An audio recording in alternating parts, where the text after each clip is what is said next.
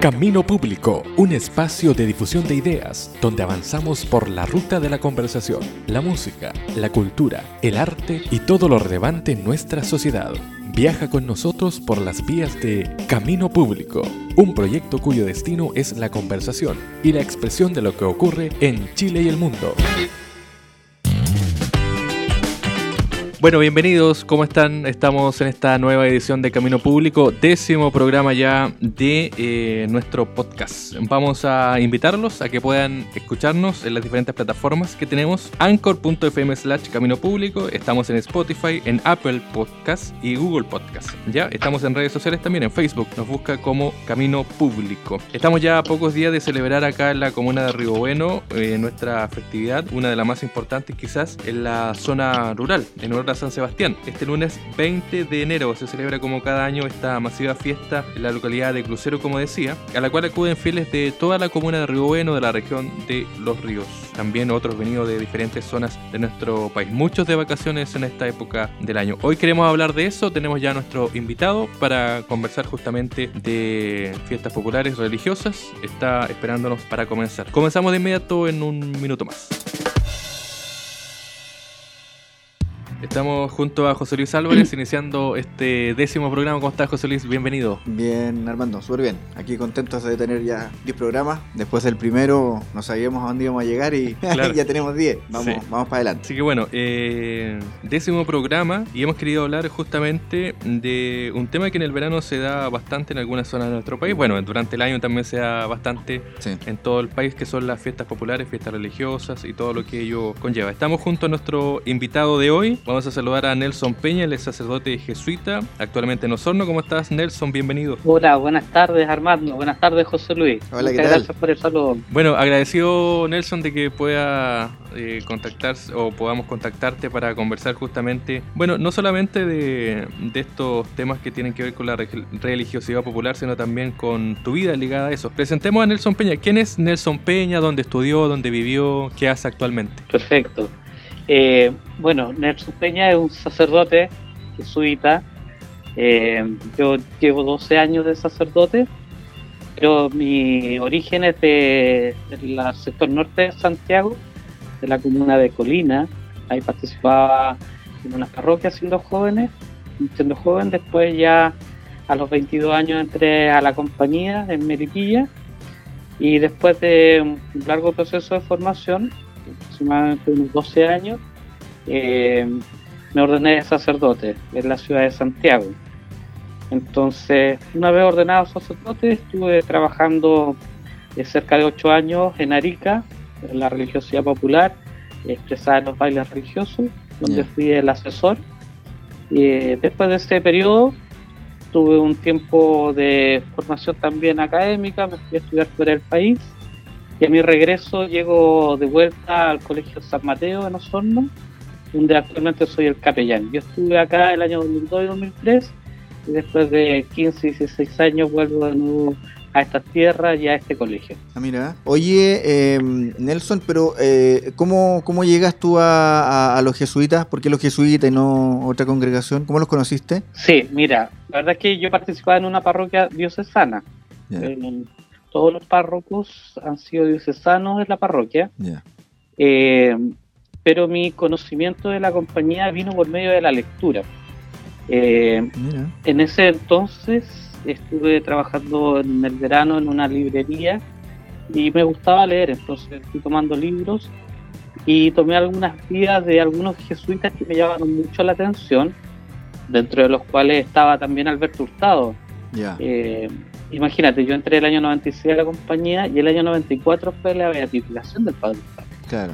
Entonces, la imagen de, Alberto Hurtado estaba muy presente. Además, se conjugaban dos cosas que para mí eran muy importantes en mi búsqueda. Uno, la centralidad de Jesucristo y lo segundo, el servicio social y concreto a los más excluidos, a los más pobres. Claro. Entonces, por una parte, aparece fuertemente la figura de Alberto Hurtado y también apareció una segunda figura de un jesuita, a lo mejor acá en Chile no tan conocido, pero sí a nivel mundial, que se llama Pedro Arrupe. Entonces, leyendo. Fue superior general de la compañía, ¿no? Superior general de la mm. compañía. La verdad es que leyendo su historia, su testimonio, la profundidad de su escrito, me nacieron deseos de acercarme a la compañía, de conocer, y la verdad es que después de tomar ese primer contacto, eh, vi con mucha claridad que era el lugar donde yo quería consagrar la vida. Entonces fue bien eh, distinto en el sentido de que mi primer acercamiento fue la lectura. Claro. Eh, y por medio de la lectura ya me fui acercando a la compañía y con el tiempo ya fui conociendo jesuitas de carne y hueso que me fueron muy cercanos, empáticos, con los cuales tuve generar el diálogo que a la larga eh, llevó a que yo pudiera entrar en la compañía en marzo del año 96. En marzo del 96 entraste. Sí. ¿Y cuántos años tenías cuando entraste? Ah, no, lo dijiste, 22. 22 años y hoy día tengo 46. Ya, Ya. no hace tanto. Un, un Lolo. Sí. Sí, pues sí, sí, un hombre joven. Oye, eh, Nelson, eh, ¿qué libro leíste? Me quedé con la duda. ¿Qué libro de Arrupe fue el primero que leíste? Mira, de, de Arrupen lo primero que leí fue una biografía, pero después leí un texto que se llama Este Japón Increíble. Oye, es que yo lo leí también y quedé, pero así... Sí. Es increíble ese libro. Increíble, Es así es recomendable absolutamente para cualquiera que lo quiera leer, no, no solo para meterse a cura, porque Sí, yo lo leí y no me metí a cura, pero es que eh, eh, es muy, es muy mm, eh, de una sensibilidad demasiado rica la que tiene él, bueno, y, y cómo él relata también eh, y describe al pueblo japonés. Muy, muy Así hermoso es. el libro. Sí, sí, una joyita la verdad. Sí. Y hay otro texto que también después lo leí ya en la compañía, eh, que se llama Una explosión en la iglesia, que también recoge la vida y el testimonio de Pedro Arrupe, que también es altamente recomendable. Ya. Nelson, eh, bueno, tú actualmente eres capellán. ¿Cuál es la función del capellán o qué hace un capellán, mejor dicho, para la gente que no está vinculada regularmente con la iglesia? Sí, mira, yo llegué hace dos años y medio acá a Osorno, al Colegio San Mateo, donde fui, claro, enviado como capellán. El capellán es como el cura del colegio, quien eh, acompaña al rector y al equipo directivo en la conducción del colegio. Y el capellán eh, vela porque el colegio no pierda su identidad eh, y ayuda también en todos los procesos eh, formativos, también religiosos, tanto de los estudiantes como de los funcionarios, eh, llámese profesor, administrativo, auxiliares. Entonces mi labor es un poco acompañar esos procesos formativos y también estar a disposición de las familias que son parte de la comunidad del colegio. Entonces, por una parte, tengo que ver con el tema más eh, administrativo, de conducción del colegio, acompañando al rector, pero por otro lado, toda la dimensión más formativa. Eh, en pocas palabras, ser el cura del colegio, estar disponible también para los sacramentos, para las celebraciones, para acompañar enfermos, difuntos. Imagínate, el colegio tiene cerca de 1.180 alumnos, son 900 familias, entonces hay bastante trabajo en el colegio y eh, uno trata de, de- de ir acompañando esos procesos dentro de sus posibilidades.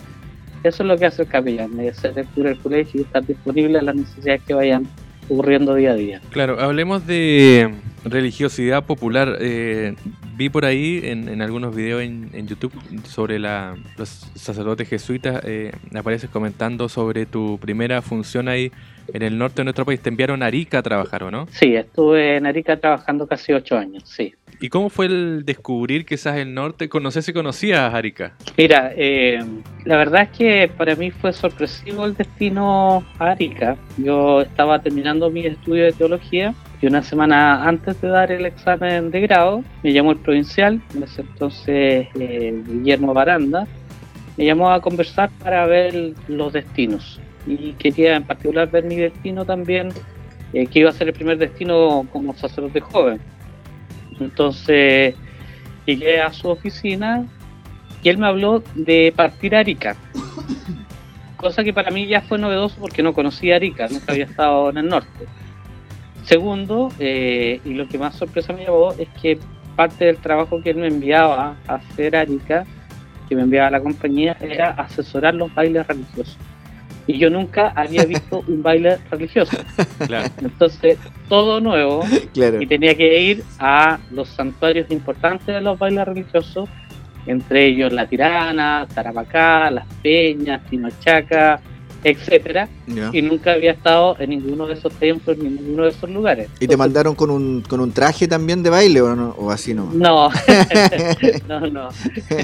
Me mandaron con mis maletitas al norte y la verdad es que eh, iba a continuar el trabajo de otro jesuita eh, muy querido, que es el padre Jim Barber, que Mm. también fue parte acá del Colegio San Mateo. Sí, claro. Muy reconocido a nivel nacional. Sí, sí, mira, él estuvo en Arica casi 20 años trabajando con los bailes, pero ya por la edad se había recomendable un cambio, entonces por una parte salía una persona muy querida, por otra parte llegaba alguien inexperto en todo sentido, yo recién estaba terminando de estudiar, pero bueno, recibí ese destino y la verdad es que a medida que fue pasando el tiempo lo fui descubriendo eh, queriendo y valorando mucho. Y la verdad es que soy un hombre muy agradecido de mi paso por Arica y especialmente del trabajo de los bailes religiosos.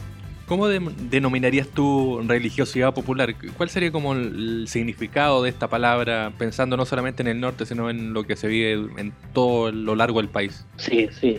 Mira, podría yo tener dos entradas para hablar sobre la religiosidad popular. Por una parte, eh, como un concepto así de las ciencias sociales, referido al ámbito religioso, eso sí. Claro. eh, que tiene que ver un poco con la manifestación de- del pueblo en relación a su fe y a Dios. Entonces, por una parte, eh, un movimiento que uno podría escribir social o antropológicamente, pero por otro lado también eh, son las expresiones. La religiosidad popular se entiende en todos los cultos, las veneraciones, los ritos, las creencias que manifiesta el pueblo, el pueblo sencillo para con Dios. Entonces, re- religiosidad viene de religión, y la religión es la relación que establece la persona con lo trascendental, con Dios. Y la religiosidad popular son todas estas manifestaciones del pueblo sencillo para conectarse con Dios. Claro, es como una expresión súper eh, genuina que brota de, de, de un- de sensaciones, de sentimientos, más que de algo Eh. más, más como intelectual, qué sé yo. Efectivamente, porque recoge la vida completa de la persona, no es solo un acercamiento racional, Claro. eh, sino que también se involucra a toda la persona, su historia, sus afectos, sus sentimientos, sus emociones, en relación a, a su expresión de fe. Entonces, eso lo hace bien particular y eso ayuda a entender también muchas de las manifestaciones de la religiosidad popular. Manifestaciones que si uno no está dentro, eh, pueden a- a- en algunos momentos para algunos parecer chocantes, como que alguien se arrastre y, y cosas de ese tipo. Claro. Pero cuando uno va al fondo, es capaz de entender que es una conexión de la persona completa con lo trascendental con Dios. Sí. ¿Y ¿Qué valor crees tú que tiene dentro de la iglesia? ¿Cómo lo mira la iglesia eh, estas expresiones? Porque si bien, claro, hay una normativa y eh, estructuras creadas, hay la misma Eucaristía, qué sé yo, pero también, eh, como tú decías, la gente le da su propio carisma a la religiosidad popular, su propia creencia, su propio estilo. Sí. Mira, yo diría una cosa previa eh, que nos ayuda un poquito a, a- a recoger esto que tú me preguntas. En América Latina, bueno, la religiosidad popular no es solo en América Latina, sino en todas partes del mundo. Oye, Pero en yo- América Latina, ¿sí? Es que te iba a preguntar por eso, porque eh, eh, cuando yo estaba mm, pensando en esto, en, el programa, en lo que íbamos a conversar, también pensaba, porque no tengo mucha idea, uno no, no, no lo conoce mucho, pero por ejemplo cuando uno habla de religio- religiosidad popular, también estando aquí, eh, uno entiende que eh, hay fiestas, no sé, pues en, en toda Latinoamérica, uno ve como lo, lo- la- la- en México, así como muy, muy importante, también en Centroamérica. Eh, pero de Europa uno como que no conoce mucho, o de África o de Asia tampoco mucho. Entonces yo decía, ¿será que allá hay también expresiones de, religiosidad popular o, menos que hay en Latinoamérica? Pero tú dices que, que hay también. Sí, efectivamente. En todos los lugares hay manifestaciones de religiosidad popular. Mira que se pueden describir de distintas formas. Por ejemplo, eh, todas estas eh, devociones del pueblo sencillo a Jesús, a la Santísima Virgen, lugares donde hay santuarios, eh, son expresiones de religiosidad popular. La partida al santuario es una expresión de religiosidad popular. La peregrinación, los rituales, las mandas, eso no son propiamente de Chile, sino de, del hombre y de la mujer religiosa en los distintos contextos. Claro. Acá en Chile son muy conocidos, por ejemplo, los Quasimodos, que es una manifestación de religiosidad popular, el rezo del rosario, el canto a lo divino, eh, las auroras, eh, en el norte los bailes religiosos, eh, el culto a la animita, etcétera. Todo eso uno podría considerarlo como expresiones de religiosidad popular. Claro. Entonces, claro, eso es muy fuerte. Acá en Chile, bueno, un poco algunas de las devociones que yo nombraba anteriormente, pero en otros lugares también es muy fuerte la importancia de los santuarios, Lourdes, eh, Fátima, santuarios también en el África, distintos tipos de expresiones, la danza que también está no solo inserta en el norte de Chile, sino en todo el cordón andino, pero no solo en el cordón andino, en Brasil, en el África mismo, basta ver un africano y darse cuenta cómo la danza es parte de su cultura y cómo esa cultura también se ha puesto al servicio de su fe. Entonces nosotros encontramos ese tipo de manifestación. En España mismo uno ve, sobre todo en contextos de Semana Santa, cofradías gigantes de expresión de religiosidad popular, gente que se pone sus capuchas, que es parte de una cofradía para sacar la imagen ya sea del Señor, de la Virgen, de algún santo. Entonces son miles de personas las que participan en ese tipo de expresión de religiosidad. Entonces como que cada lugar tiene sus propias manifestaciones. En ese sentido podríamos decir que la religiosidad popular es un concepto amplio de la manifestación de fe del pueblo sencillo en sus distintos contextos y en sus distintas devociones. Claro, y depende también de la cultura en la que esté inserta. Efectivamente, y la cultura nuestra tiene también mucho que ver un poco con este diálogo que hubo, a veces no sin abuso, eh, en el encuentro de las culturas, pues, de la cultura del misionero con la cultura de la gente autóctona. Claro. Pero yo me atrevería a decir que la fuente de la religiosidad popular en América Latina tiene por lo menos dos orígenes bien distintos. Uno, los que proceden de la implantación y el desarrollo de la religión católica, el encuentro de el misionero con las personas de, esta de estas comunidades y también aquellas que se derivan de otras culturas de forma religiosa que están también a la base de las expresiones religiosas. Por ejemplo, el tema de las cofradías. Nelson, y, bueno, tú viviste en el norte, hay quizás un desarrollo mayor ahí con el tema de los bailes, con el tema de la religiosidad popular, eh, al igual que en Chiloé, por ejemplo. Pero en el norte hay también miradas distintas Está esta mirada, por ejemplo, de la tirana, que no necesariamente responde a los cánones tradicionales de, la religión católica. No sé si puedes comentarnos un poco, eh, me imagino que tú sabes cómo nace esta fiesta y también qué representa la tirana. Sí, mira, yo, eh, como te decía anteriormente, cuando llegué a, Arica no sabía nada y tenía también una confusión bien grande en relación un poco a lo que iba mirando. Pero después eh, aprendí a, distinguir tres grupos eh, bien particulares que son bien distintos unos del otro y que uno tiende a confundir. Por una parte, eh, en el norte hay mucho folclore, folclore mm. que se manifiesta especialmente en estos ballets folclóricos.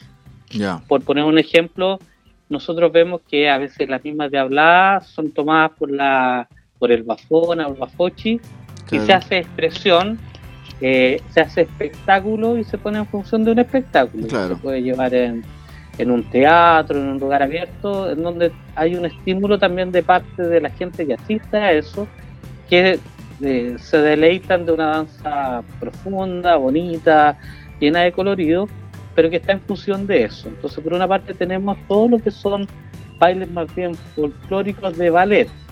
Esa es una distinción. Hay una segunda distinción, eh, y que sobre todo ha ido creciendo mucho en los últimos años, que son los bailes de carnaval. En Arica, pero no solo en Arica, sino también en Iquique y en otros lugares del norte, se han ido implementando los carnavales, donde también se toma mucho del folclore andino eh, y se hace expresión, pero ya en la calle, ya eh, convocando eh, a miles de bailarines, a cientos de músicos, pero también a miles de personas que son parte un poco de estas festividades. Generalmente en el norte y en Arica eh, se destacan en el tiempo previo a la Semana Santa, parecido a los carnavales de otros lugares como Duro o el mismo Brasil, el mismo Carnaval de Río. Entonces, este segundo grupo, que son los grupos de carnavales que también bailan folclore andino, eh, están en función de una competencia. Por ejemplo, en Arica hay cerca de 50 cofradías eh, de muchos bailarines que ellos eh, hacen su manifestación en la calle durante tres días en momentos distintos, pero en función de una competencia. Hay lugares y cada lugar tiene un premio que generalmente se traduce en un tema económico. Eh, si tú los ves, sus trajes son similares a los trajes de los bailes de ballet. Y son muy similares al tercer grupo, que uno podría denominar eh, un grupo de baile religioso. Eh, si tú los ves y no conoces mucho, te das cuenta que son muy pocas las diferencias a nivel estético, pero las tiene. Por ejemplo, eh, como el baile de baile y el baile folclórico están en función del espectáculo, eh, las mujeres muestran más, por ejemplo. Claro. Eh, las faldas son más cortas, sí, yo de repente veo unas faldas así. Sí, efectivamente, faldas cortas, escotes pronunciados, las bailarinas se pintan mucho, el bailarín se preocupa mucho de su vestimenta y gasta grandes cantidades de dinero por su traje. Entonces, en ese sentido, lo que se trata es mostrar a un espectáculo, ya sea en función de un aplauso o en función de un estímulo económico, como el caso del carnaval. Si tú los ves, los puedes confundir con el baile religioso porque son muy similares, aunque el baile religioso tiene algunas normas que ayudan un poco a distinguirla de los otros dos grupos. Por ah, ejemplo, sí? Mira. sí, por ejemplo, en relación a lo que te decía anteriormente, las niñas no van pintadas. Ya. Debajo de, en el caso de los bailes que usan polleras cortas, tienen que usar eh, paso abajo, en bailes de gitanos y ese tipo de bailes, las diabladas, o calzones largos que permiten que, se vea inmediatamente las piernas y cosas de ese tipo. Claro. Entonces, de una forma más recatada de expresión. También para que se centre la atención en, la expresión de, de, claro, de fe y no en, otra cosa. Entonces, eso a nivel estético, pero a nivel más profundo, eh, una persona que participa en un baile religioso entra por dos razones. Uno, por una manda o promesa, como se llama, o por devoción. Entonces, en un baile religioso, el tema de la fe es eh, una característica propia. En los otros dos grupos no, no se necesita, pero sí en un baile religioso sí. Y por lo mismo, un baile religioso está en función de un santuario. En el norte hay santuarios bien importantes. Andacoyo, por ejemplo, es un santuario muy importante. También La Tirana, Aiquina, Las Peñas, Timalchaca, Tarapacá, son santuarios muy importantes en donde eh, muchos grupos mucho, muchas cofradías, muchas sociedades de baile religioso son parte de ellas, pero que están conformadas por hombres y por mujeres que entran por medio de una promesa, de una manda o por medio de una devoción. Entonces, el santuario ya es un lugar sagrado, es un lugar de encuentro, un lugar de religiosidad. Por otro lado, también, eh, el bailarín religioso le baila una imagen se baila la imagen de Jesucristo, de algún santo, de la Santísima Virgen, no puede bailar si no tiene una imagen delante. Ya, ah, mira. Sí, entonces por eso todos los santuarios tienen imágenes bien importantes mm. y en el caso que no puedan tener una imagen, los estandartes que tienen los bailes religiosos, todos tienen una imagen. Ya. Entonces a veces se pone el estandarte y la gente ofrece su canto y su danza a eh, la imagen, a la imagen venerada. Y ahí hay otro elemento que también es bien particular de un baile religioso, que en generalmente es el canto, que no es solo danzar, sino que también es el canto, y el canto es explícitamente religioso, al Señor, a la Santísima Virgen o a algún santo. Entonces, estos grandes santuarios, como el Santuario de la Tirana, eh, albergan estas cofradías de bailes que nacieron por una promesa una promesa familiar, que después se fueron convocando a otras familias y fueron formando estas grandes cofradías que hoy día son parte de las festividades y que son cientos de cofradías en el norte de Chile. En el norte la manifestación más grande de la religiosidad popular son los bailes religiosos. Por poner un ejemplo, en Arica eh, yo fui asesor de los bailes religiosos de 114 bailes. 99 chilenos y 15 peruanos, que eran parte de la festividad de las peñas. Estamos hablando de miles de personas. ¿En qué miles de personas son distintas fechas. Ah. Mira, en enero, durante estos días, fue la fiesta de la Epifanía en La Tirana. Entonces ahí participa un grupo importante de bailes religiosos. Y de Arica veníamos a La Tirana con cinco bailes religiosos. Pero después tenemos la festividad de las cruces, que eso se hace en todo el norte y en Arica también hay bailes que giran en torno a las cruces eh, en distintas partes. Bailes asociados, que son parte de una asociación, y bailes sueltos, que son parte de un lugar que ofrecen su canto y su danza a la Santísima Cruz. Después, en julio, tenemos la gran fiesta de la Tirana, en donde 11 asociaciones que albergan más de 200 bailes religiosos son parte de la festividad. Y a esta festividad vienen bailarines de Arica, Iquique, Tocopilla, Calama, Tofagasta, también grupo, algún grupo de Santiago. Entonces son más de 200 los bailes los que están asociados a la fiesta de la Tirana. A la fiesta de las Peñas hay una fiesta en octubre, que es la fiesta grande, donde van 24 bailes. En diciembre van al mismo santuario 23 bailes, pero distintos. En la Tirana hay una tercera fiesta, que es la fiesta de la oración por Chile en septiembre, donde va ya una treintena de bailes. En agosto la fiesta de San Lorenzo, donde también va una treintena de bailes. Entonces estamos hablando de grupos muy importantes de personas que giran en torno a los claro, Y hartas actividades, o sea, hartas festividades también. Efectivamente, imagínate, para costear un baile religioso que va a la tirana, tú tienes que pensar en por lo menos 10 días de estadía en la tirana, traslado de lugares lejanos alimentar a muchas familias durante todo ese tiempo, pagar eh, sus trajes o mandar a diseñar sus trajes, el pago de las bandas. Entonces un baile religioso gira todo el año en torno de su festividad y lo financia a través de beneficios, a través de rifas, bingo, etcétera.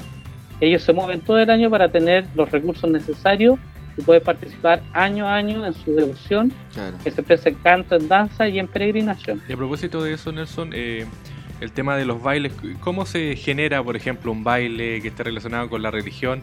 ¿O qué tipo de música, en qué se inspira? ¿Cómo tener música que uno reconozca que es de, no sé, de un cierto estilo que responda a un santuario, que sé ¿Cómo se genera eso? Y lo otro, eh, también yo quiero meter la cuchara, porque estoy pensando, mientras tú nos hablas y todo, claro, nos hablas del norte, y pero ¿y por qué aquí en, no sé, por qué acá en el sur hay menos expresión? ¿O, qué hace que, de pronto eh, eh, la expresión de, de, la fe, de la devoción, se, sea a través de la música y, la danza y en otros lugares no? Mira, en el norte se, se dieron muchas particularidades.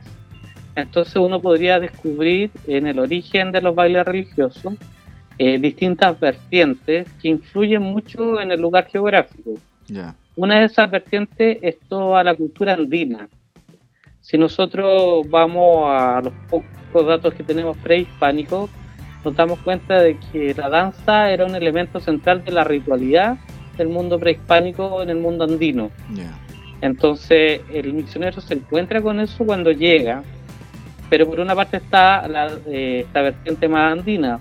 Hay una segunda vertiente que también es muy interesante en el norte y que es muy desconocida acá en el sur, que eh, en el norte llegaron muchos esclavos negros a los distintos valles, los valles de aguas dulces, como se llaman, donde sale un río. Ya. Entonces, si tú, si nosotros vamos a la historia, por ejemplo, toda la parte norte actual de Chile eran terrenos peruanos en otro momento. Entonces, en esos terrenos llegaron muchos esclavos.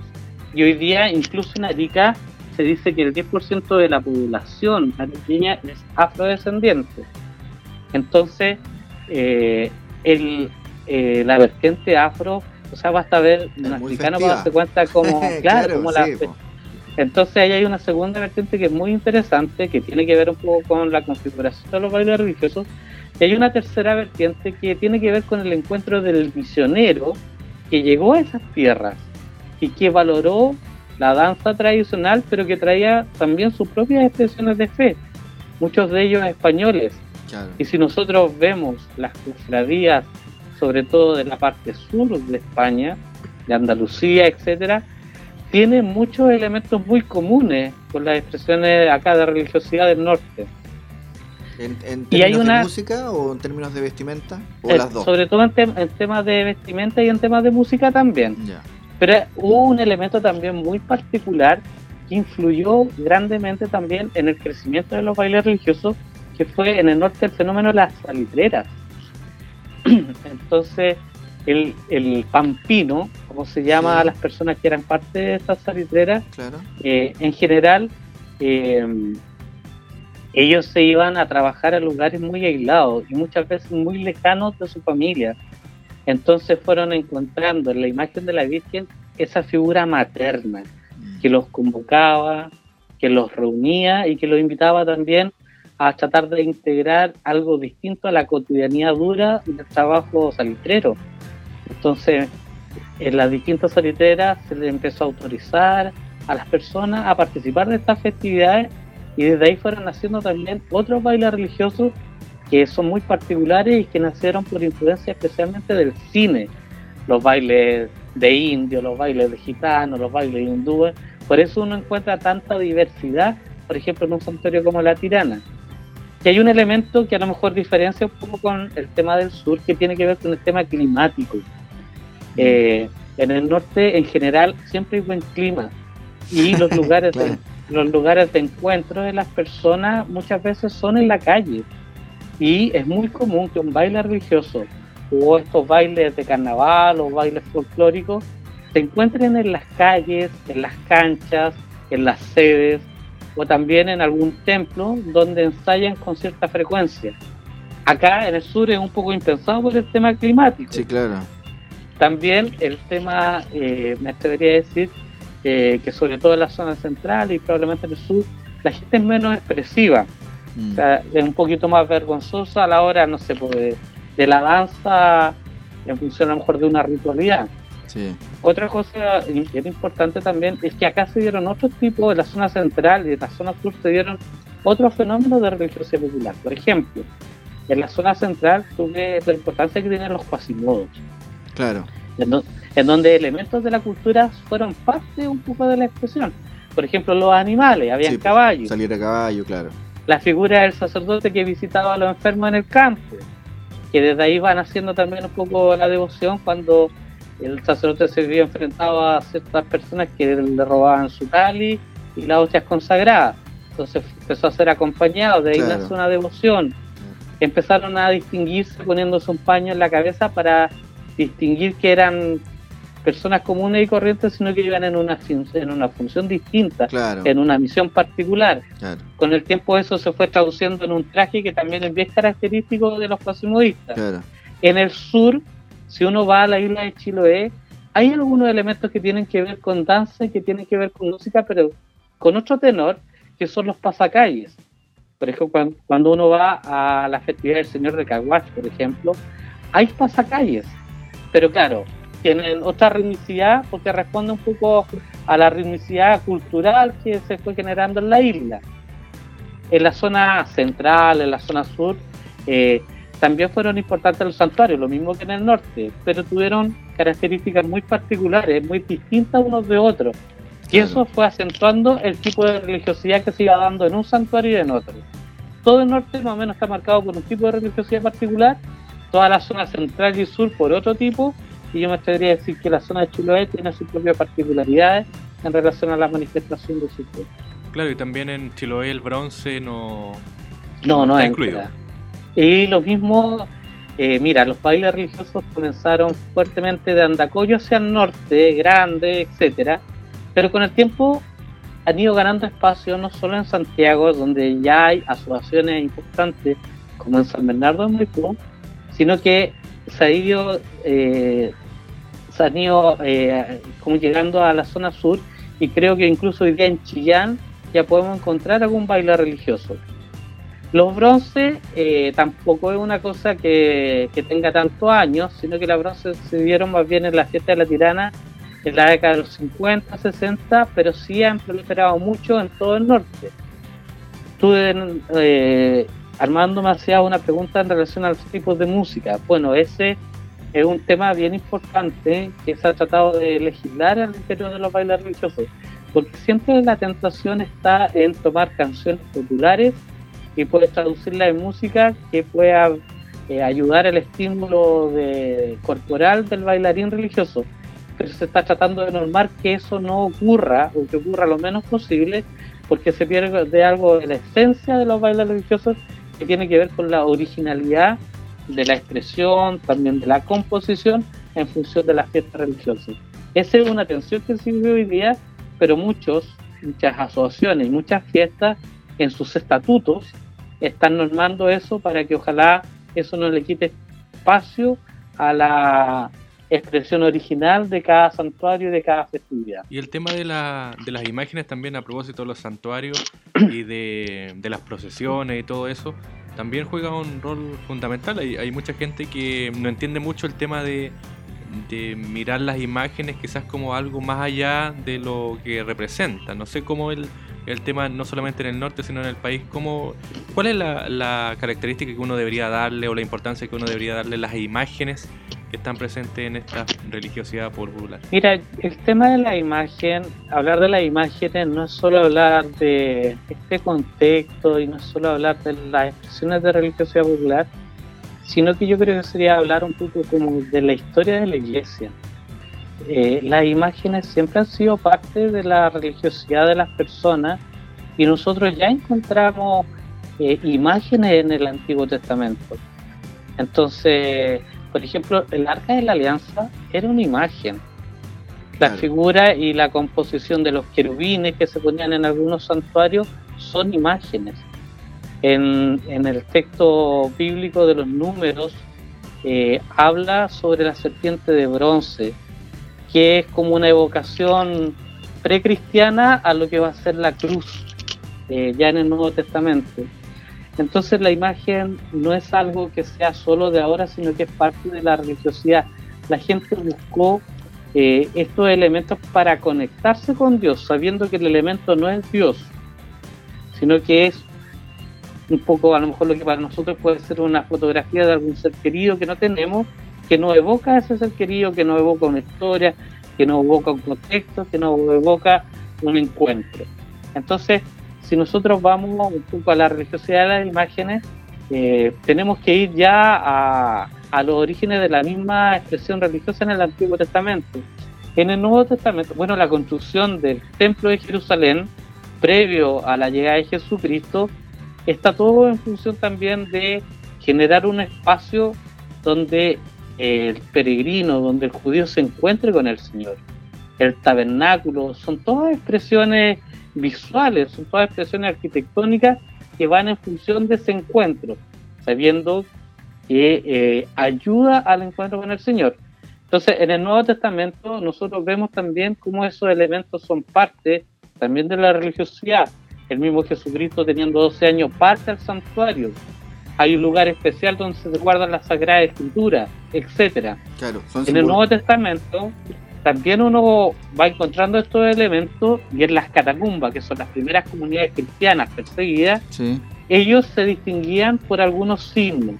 Y uno de los signos que es bien eh, importante y que tenemos registros es el signo de la cruz. Ellos se ponían el signo de la cruz y así se reconocían como los de Cristo. Y eso ya está expresado en las primeras catacumbas. Entonces las imágenes han sido siempre parte importante de la religiosidad de las personas esas imágenes, después con el tiempo y en este contexto más latinoamericano, fueron ocupando un lugar muy importante porque fueron las imágenes con las cuales llegaron los misioneros y con las cuales el, también la persona que vivía en esta tierra logró conectarse con lo divino, con lo sagrado.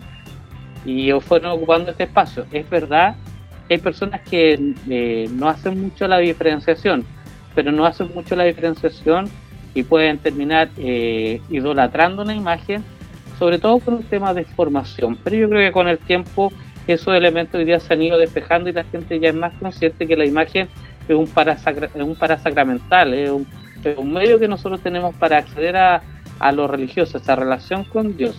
Pero es un medio, no claro. es que eh, eh, acapare la divinidad.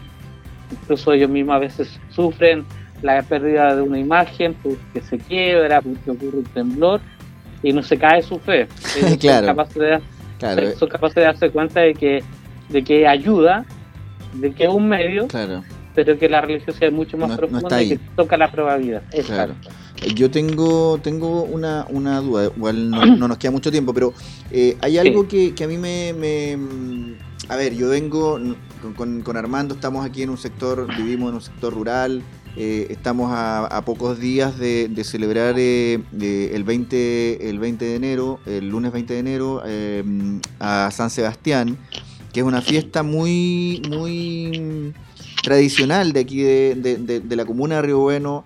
Viene gente de muchos lugares, sobre todo la gente del campo, que, Sí. mm, que ve, que ve esta, esta mm, celebración como una forma de agradecer. Hay mucha gente que, que hace eh, eh, eh, la, la procesión eh, descalzo, a- algunos, bueno, acá no se ve tanto, pero a- a- algunos hacen, lo hacen de rodillas. que es una forma como de, de- de- de cumplir una manda que muchas veces se, se- se hace al santo para, para pedir por algún por alguna situación eh, especial, particular, muchas veces por ni siquiera por ellos mismos, sino que por familiares, qué sé yo. Entonces, Sí, sí. a mí, a mí me pasa que, que- que yo siento que, que estas expresiones de, de- de la gente tan genuina y muchas veces, a ver, de personas que tampoco tienen una formación, eh, em, eh, no sé, pastoral, litúrgica, porque viven en el campo, entonces no tienen tanto acceso a, a ir a la iglesia o ir a misa todos los domingos o tener contacto con, con, con- con las comunidades católicas de los, de los distintos sectores. Pero sin embargo, como que vuelcan en esto eh, eh, todas su, todas su- sus ganas de, de- de creer en algo eh, superior. Eh, mucho- muchos de ellos encomiendan la- las cosechas del campo, la- no sé, el- el- sus, sus propios animales, a todo esto. Yo encuentro que eso tiene una riqueza tremenda. ¿Cómo, cómo lo ves tú eh, de- desde tu, tu- tu vivencia con, con lo de los bailes religiosos en el norte igual? eh, pero en relación a, a- a esta iglesia más, más no sé, eh, más intelectual, más de teólogos, más de obispos, más de más rimbombante, si uno lo quiere, no es esa la palabra, pero, pero en definitiva como para, para graficarlo, con esto que es una expresión de los más sencillos. Sí, mira, yo creo que uno lo primero que tiene que hacer, recogiendo un poco la experiencia, es partir el encuentro con el respeto. Uno tiene que ser respetuoso de las personas, respetuoso también de sus procesos, de sus procesos vitales y de sus procesos religiosos. Probablemente hay ciertos elementos de expresión que se van dando en relación a esos procesos. Entonces, eso no quiere decir que eh, no hayan elementos que haya que seguir trabajando y purificando en el tiempo. Yo logro detectar algunas cosas que, que sí es importante, ojalá ir formando a las personas en ello. Por Mm. ejemplo, a veces eh, uno puede generar algún tipo de, de idolatría cuando pone a un santo o a la misma Santísima Virgen por sobre Dios. Claro. Yo creo que eso, claro, y a veces, eh, si eso es así, claro, hay un elemento de catequesis que habría que tratar de, de- de- de implementar, De introducir, claro. Sí, de introducir, porque es para no confundir y para no hacer de este tipo de religiosidad que es tan potente, eh, algún tipo de manifestación más idolátrica, Claro, fanatismo. que no se trata de eso. sí. Claro. Entonces, no olvidar nunca que la centralidad de la fe está puesta en Jesucristo. sí.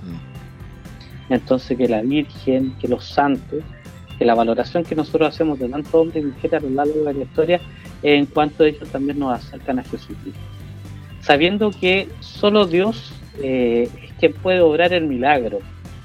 Entonces eso es bien importante, porque a veces no lo tenemos tan claro. Una segunda cosa que yo me atrevería a decir, que, que también podemos seguir ayudando un poco a, a la comunidad, es a no dañar el cuerpo. Eh, San Pablo nos dice que nosotros somos templo del Espíritu Santo, mm. que Dios al final eh, lo que quiere eh, son otros tipos de ofrendas. Si a una persona le ayuda por un momento, sí, pero si eso le empieza a dañar su cuerpo, pone en riesgo su corporalidad, ciertamente no es algo que sea deseado, yo creo que... no es algo que Dios quiera. Claro, somos templo del Espíritu Santo, entonces yo creo que ese es bueno tenerlo claro para no cometer excesos. Ah. Porque lamentablemente algunas personas cometen excesos y mm. se dañan a veces profundamente, ya sea arrastrándose de otras maneras. Lo importante es que ojalá el tipo de manifestación que yo tenga me conecte con Dios y que toque mi vida, porque tampoco eh, yo creo que hay otro, otro elemento que no es tan positivo la religiosidad cuando se convierte solo en un momento del año, pero la religiosidad que tengo no toca mi vida de todos los días. Entonces me convierto en un creyente de los días de fiesta, pero después vivo, actúo, me relaciono con los demás como si Dios no existiera. Claro, exactamente. Entonces eso ciertamente eh, le quita validez a la expresión religiosa que la persona pueda tener. Mm. Entonces, eh, para nosotros hay una vinculación muy grande como cristiano entre la fe y la vida la vida y la fe. La fe, el encuentro con el Señor, es para hacer de la vida algo fecundo, algo encuentro con Dios también para el prójimo. En ese sentido también toca la realidad más social y cotidiana.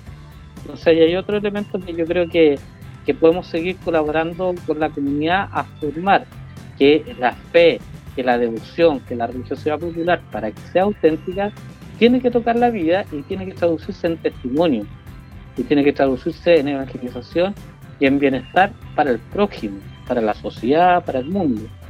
Entonces ahí hay otro elemento que yo creo que, es importante considerar para no caer en exceso. Y lo último que yo me atrevería a decir como un elemento que, es importante a lo mejor eh, ayudarle a las personas, eh, tiene que ver un poco con lo individual y lo colectivo. Eh, ¿Cómo hacer de mi religiosidad algo que tenga que ver con los demás? Que al final también puede venir una religiosidad intimista, eh, pero que ciertamente no es la esencia del cristianismo, el, cristianismo considera al otro y nos pone en una comunidad. Y en esa comunidad estamos invitados a ser pueblo de Dios. Entonces yo creo que hay otro elemento que a lo mejor sería bueno seguir purificando. Ya los documentos de la iglesia, Puebla, ya habla un poquito de esos elementos de purificación de la religiosidad popular, pero también Puebla, Santo Domingo, sobre todo Aparecida, da elementos muy ricos sobre este tipo de religiosidad y que son importantes también de destacar.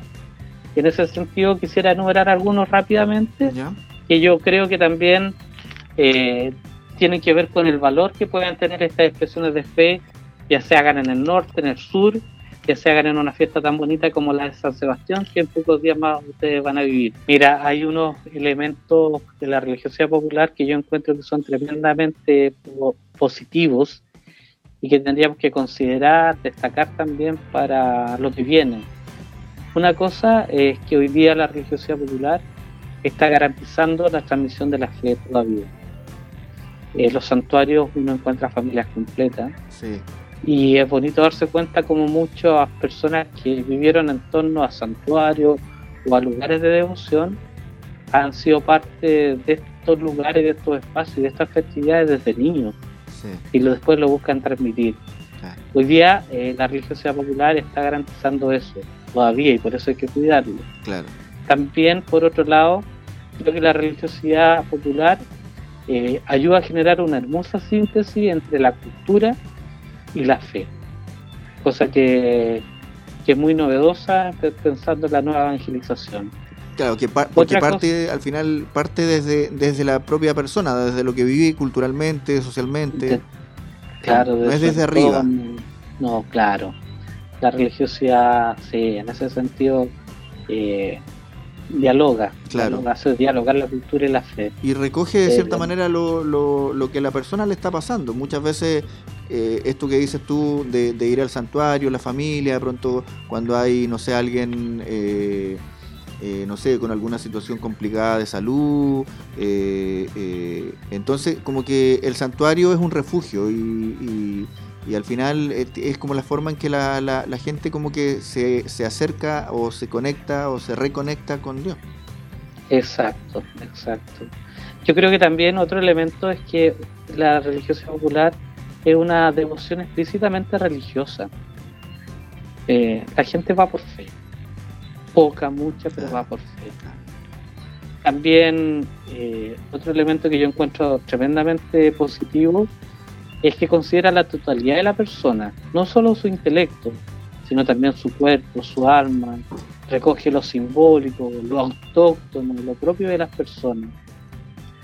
Otro elemento que yo veo que también es central eh, es que muchos de estos espacios nacieron al margen, como podríamos decirlo, de la iglesia oficial. Entonces son muchos los laicos y laicas empoderados y líderes que llevan estas festividades. Y yo creo que es una gran riqueza para la iglesia. Entonces, generalmente los grandes equipos que hay detrás de estas festividades están liderados sobre todo por los laicos. Eso yo creo que es un elemento muy positivo. Hay un fortalecimiento de la familia. En el norte, por ejemplo, en los bailes religiosos, pero también en los Quasimodos, es impresionante el fortalecimiento de, la familia y la cantidad de varones que participan en estas expresiones, cosa que no es habitual hoy día en las parroquias. no, pues son puras mujeres. Claro, pero en los bailes tuvieran la cantidad de cientos de jóvenes y adultos que participan varones. Entonces es un espacio que todavía mantiene un atractivo muy importante para el varón. Sí, eh, acá en la, creo que... procesión del 20 de enero acá también, mucho, mucho... Mira, qué bonito. También son, son una iglesia, la religiosa popular es una iglesia de puertas abiertas. Puede ir el que quiera. Claro, claro quien quiera, todos son parte de la fiesta y eso es una riqueza. Tiene una dimensión en ese sentido misionera explícita y un lugar de encuentro y de comunión entre las personas. Entonces, en ese sentido valoro mucho los, elementos de la religiosidad popular y yo creo que muchos de esos elementos se han ido recogiendo sobre todo en Aparecida y yo creo que el Papa Francisco también ha puesto un énfasis muy importante en valorar este tipo de fe y de expresión religiosa del pueblo del pueblo de Dios. Bueno, Nelson, eh, te queremos agradecer por este momento, este espacio de conversación. Se nos hizo corto igual. Sí, obviamente dan para mucho el tema de la religiosidad popular, pero para ir adentrándonos en este tema, eh, podemos ya seguir o tener otros espacios para comentar contigo. Te queremos agradecer el tiempo y muchas gracias sobre todo por responder a las preguntas de Camino Público. Sí, dos cositas Armando para terminar. Sí. Eh, bueno, agradecer el espacio, eh, también a José Luis por, la invitación. Eh, yo creo que, es bonito tocar estos temas. En ese sentido, desearles que tengan una bonita festividad en Crucero de San Sebastián. Muchas gracias. Lo mismo en los, distintos lugares donde se celebra el santo, con, con cariño y con devoción. Y por último, lo segundo es terminar con una frase que para mí ha sido bien inspiradora de Pablo VI, que recoge un poquito este corazón de la religiosidad popular. Con esto me gustaría terminar. Dice que refleja una sede de Dios que solamente los pobres y sencillos pueden conocer. Hace capaz de generosidad y sacrificio hasta el heroísmo. Cuando se trata de manifestar la fe, comporta un hondo sentido de los atributos profundos de Dios la paternidad, la providencia, la presencia amorosa y constante. La religiosidad popular engendra actitudes interiores que raramente pueden observarse en el mismo grado en quienes no poseen esa religiosidad. Paciencia, sentido de la cruz en la vida cotidiana, desapego, aceptación de los demás, devoción. Un abrazo José Luis, un abrazo Armando. Sí. Oye, una última cosa, sí, sí, muy, muy, muy bonita. Eh, eh, Nelson, tú escribiste un libro eh, acerca de, baile, de bailes religiosos. Yo busqué eh, y, está, está en Procultura. Hay una versión en PDF del libro. Perfecto, ya, perfecto. en la Fundación Procultura. Ahí en, en, la descripción de este episodio, para, la, para quienes nos, están escuchando, vamos a dejar la, el enlace para que, para que puedan buscar la información. Yo lo estuve, eh, anoche lo estuve mirando, me pareció súper interesante. Eh, tiene hartas imágenes, eh, así que súper recomendado también para, para, que lo, para que lo puedan buscar y descargar. Perfecto, ya pues. Oye, muchas gracias. Muchas gracias, pues. Nelson. Cuídense mucho. Un abrazo a ambos. Muchas gracias. Bendiciones. Chao. Que esté muy bien, Nelson. Ahí estaba Nelson Peña conversando con Camino Público. Nosotros nos despedimos. Nos vemos.